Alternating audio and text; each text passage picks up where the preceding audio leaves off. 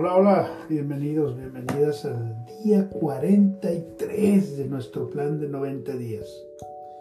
Ya vamos cerquitita de la mitad. Esta semana llegamos a la mitad, es más. Quiero hablarte hoy de una historia de amor que va a durar dos episodios. Soy Jorge Sergio Ramírez y en estos dos episodios te quiero hablar de esta historia.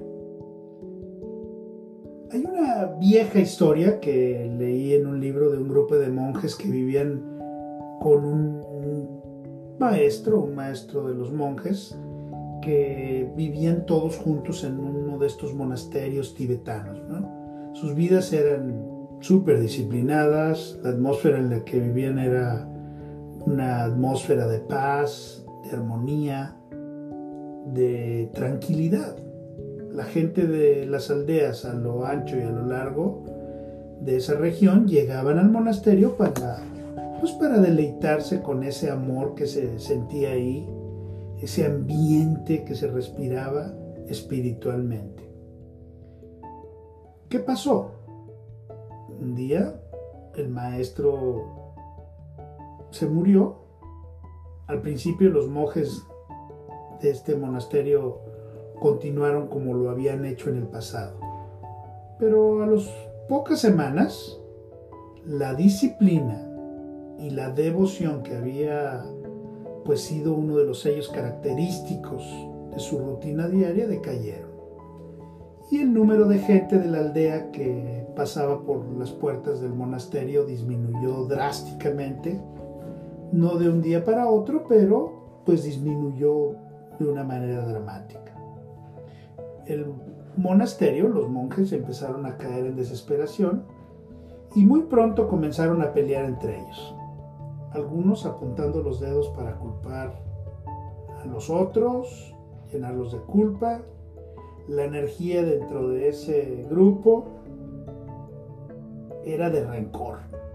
Finalmente, el que estaba ahora como monje superior no pudo soportar esto más y habiendo escuchado que había un maestro espiritual que vivía como ermitaño a dos días de camino, este monje no perdió el tiempo y fue a buscarlo.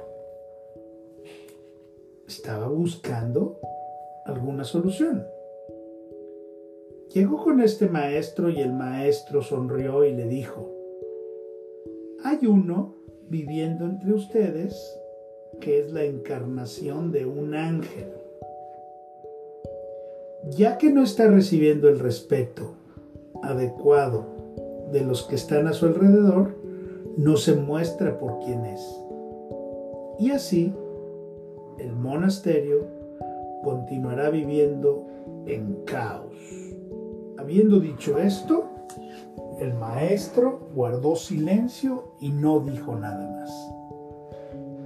De camino al monasterio, el monje se preguntaba, ¿quién sería esa persona que está encarnando a un ángel entre todos sus hermanos? Ya se dijo, quizás el hermano Jasper, que es el cocinero. Pero luego pensó, no, espérame, espérame, no puede ser él. Es sucio y malhumorado y la comida que prepara a veces no tiene nada de sabor. No, no puede ser él.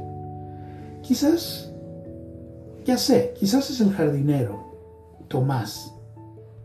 Quizás él es el elegido. Mm, pero de repente desechó esta idea y dijo, no, no, no, no, claro que no, claro que no. Él es flojo y deja que las hierbas a veces cubran los sembradillos de lechuga y eso lo ha hecho varias veces. Después de haber rechazado cada uno de las diferentes personas que estaban en el monasterio, ¿Por qué? Por las fallas que él veía en ellos. Él se dio cuenta que no quedaban más monjes. Sabiendo que tenía que ser uno de ellos, porque el maestro ya se lo había dicho, se preocupó. Pero ahora pensó, podría ser que el sagrado pueda haber actuado como que tenía fallas para disfrazarse. Claro, eso puede ser, eso puede estar pasando. Al llegar al monasterio, de inmediato juntó a todos y les platicó lo que el maestro le había dicho, ya que cada uno sabía que no era ángel encarnado, cada uno comenzó a estudiar a sus hermanos cuidadosamente. Todos trataban de determinar quién de ellos podría ser. Pero el único que todos podían ver, lo único que observaban, lo único que al final concluían, eran las fallas de los demás. Si el ángel estaba entre ellos, estaba ocultándose muy bien. Sería difícil encontrarlo entre ellos. Después de muchas discusiones, se decidió que todos harían un gran esfuerzo por ser amables, por ser amorosos nuevamente entre ellos. Pues tratándose con respeto y honor, alguien descubriría quién era el ángel. Si insistía en permanecer escondido, no podría ser otra cosa más que tratar a cada monje como si fuera él. Al concentrarse tanto en ver cómo el ángel estaba en los demás, pronto sus corazones llenaron nuevamente de amor para los demás. Todas esas cosas negativas que antes veían, ahora se cambiaron por cosas buenas. A medida que pasó el tiempo, comenzaron a ver un ángel no solo en los otros, no solo en uno, en todos y en todo. Se pasaban días enteros en alegre reverencia, disfrutando de la presencia sagrada que ellos ya estaban sintiendo. Este monasterio ahora irradiaba alegría. Algún tiempo después, este monje superior del que hablamos al principio decidió ir nuevamente a visitar a a ese maestro ermitaño que había visitado antes, para agradecerle todo lo que le había revelado. Y lo recibió preguntándole, ¿descubriste la identidad del ángel? Y le dijo, sí, seguro, claro, respondió el monje. Lo encontramos viviendo en cada uno de nosotros. Y el maestro sonrió. Te dejo con la acción del día, ya sabes, lee nuevamente tu plan de negocio para la prosperidad, coloca tu cuota de dinero en el contenedor, bendice a todos los que están a tu alrededor, bendícete a ti mismo, ya sabes.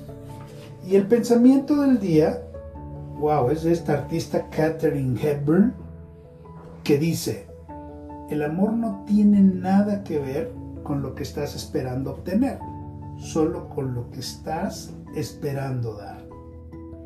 Te dejo con la afirmación del día. Di, veo la luz de Dios en todos y en todos está. Porque contigo está el manantial de la vida, en tu luz vemos la luz.